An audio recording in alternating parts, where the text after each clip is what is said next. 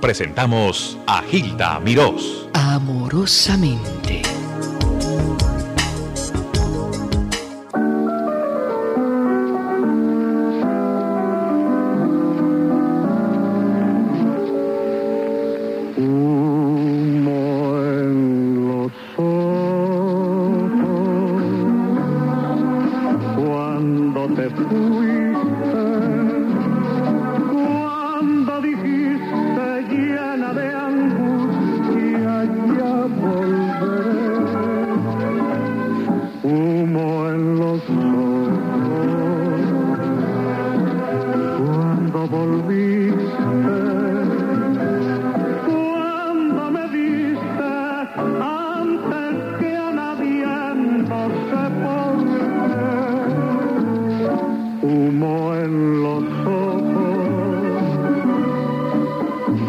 encontrar.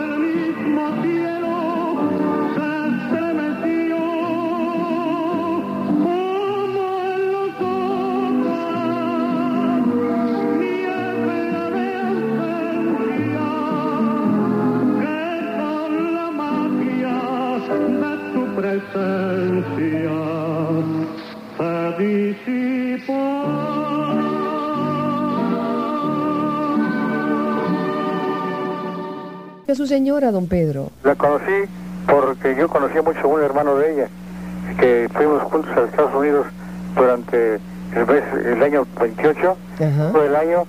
Ahí yo eh, hacíamos gastos en común, como el cuarto de hotel, las comidas, en gastos para, para nosotros dos, se llamaba Miguel Campos. Entonces, así, así lo conocí, a ella la conocí, porque pues, leía cartas de, de la familia, de la mamá, que le mandaban y cuando regresé aquí perdí una paleta de música en el tren y entonces eh, alguien dijo que la maleta de música estaba en la oficina del ferrocarril en la avenida 5 de Mayo. Entonces fui con ese motivo en casa de Miguel, vivíamos muy cerca. Entonces este, conocí a las hermanas, dos hermanas eran, y son todavía, María Teresa y la María de Jesús. Entonces ahí las conocí. Y después me dice, ya pues como me, gustó el asunto de, las muchachas. Iba yo muy seguido hasta que, hasta que un día, sin sentir, nos dimos un beso y se acabó. María Teresa fue. Sí. Óigame, pero ese, ese, ese beso duró 51 años, ¿eh? Sí, después yo, yo, este, después abusaba mucho porque era, además yo era muy celoso.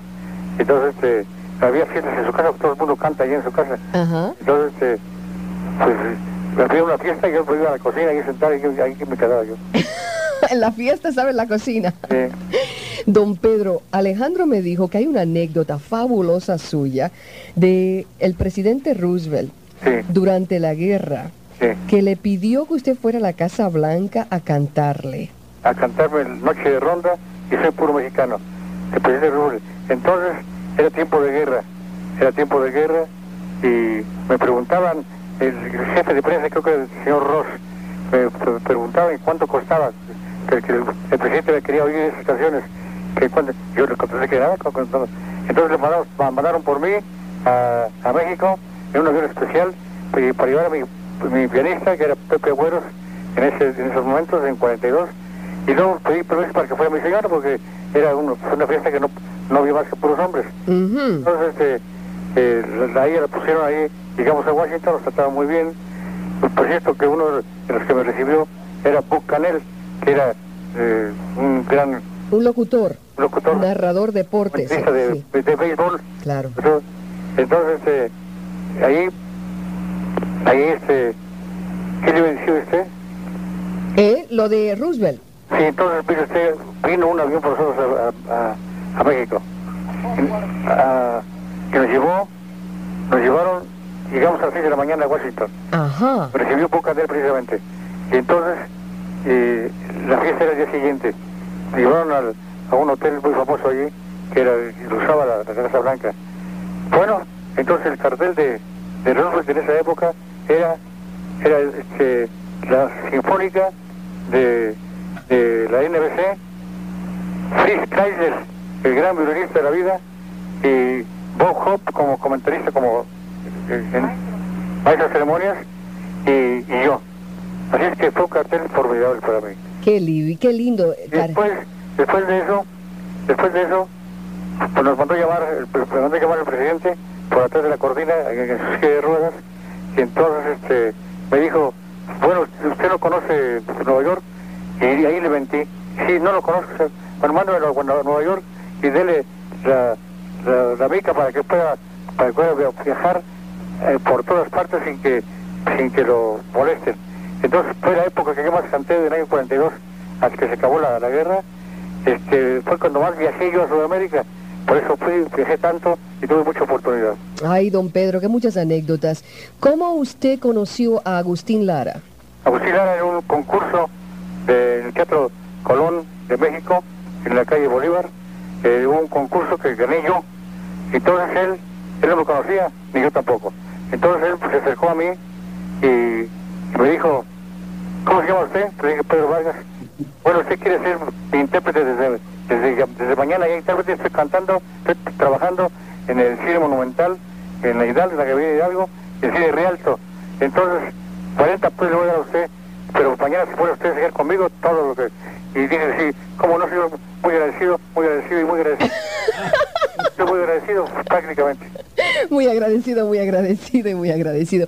La voz de don Pedro Vargas desde la Ciudad de México. Eh, don Pedro, ustedes eran compadres, ¿no?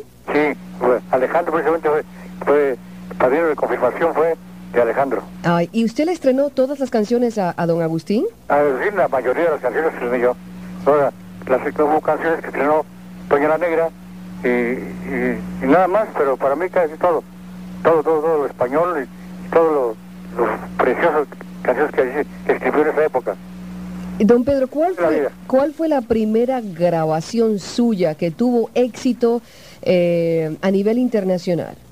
Fue Flores Negras, eh, de, de, cubana, una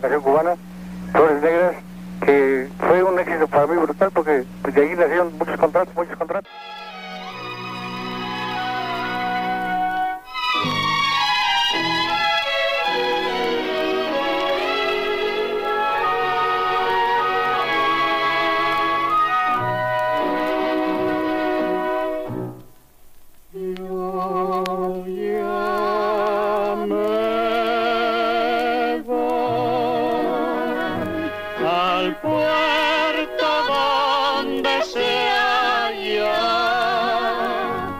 la barca de oro que debe conducirme, yo ya me voy.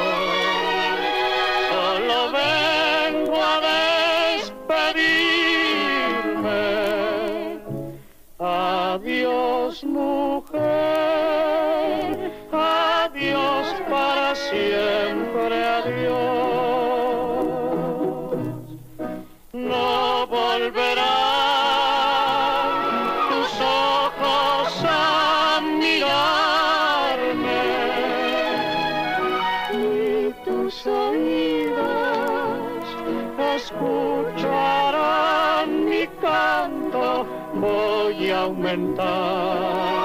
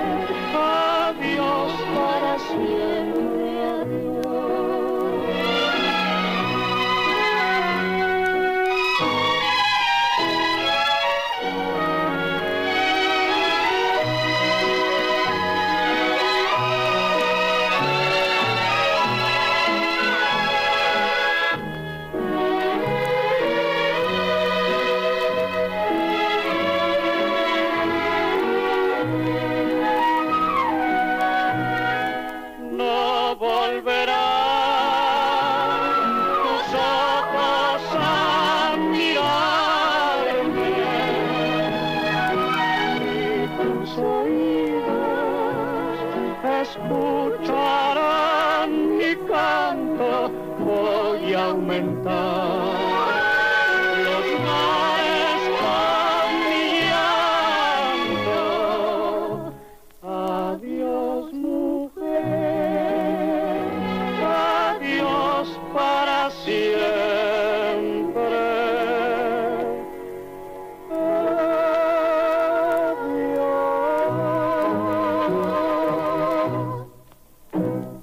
cantante mexicano Pedro Vargas falleció el lunes pasado en México a los 83 años de edad a consecuencia de una diabetes que padecía desde hace seis años y desde luego él ha sido muy afortunado, fue muy afortunado.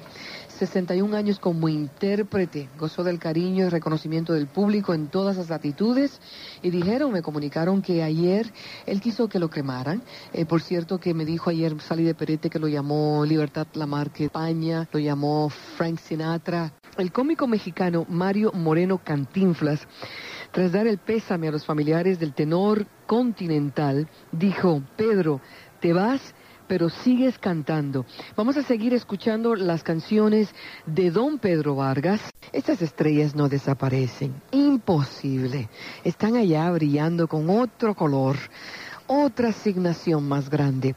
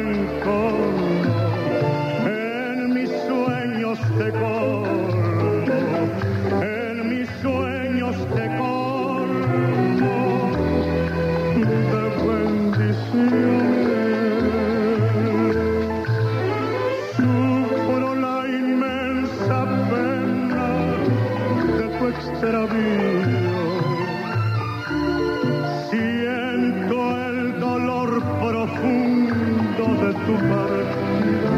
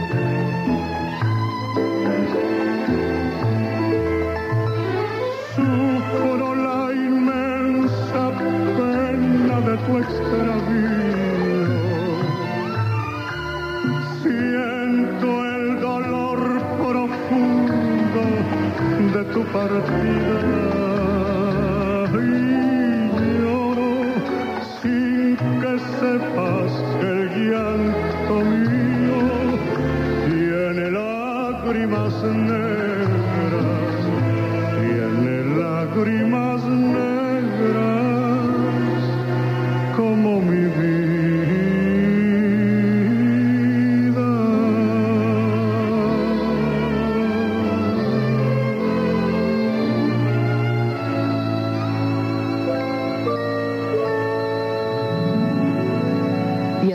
ponía su firma, su personalidad, en este caso Miguel Matamoros, y eso es algo de nuestro pentagrama internacional.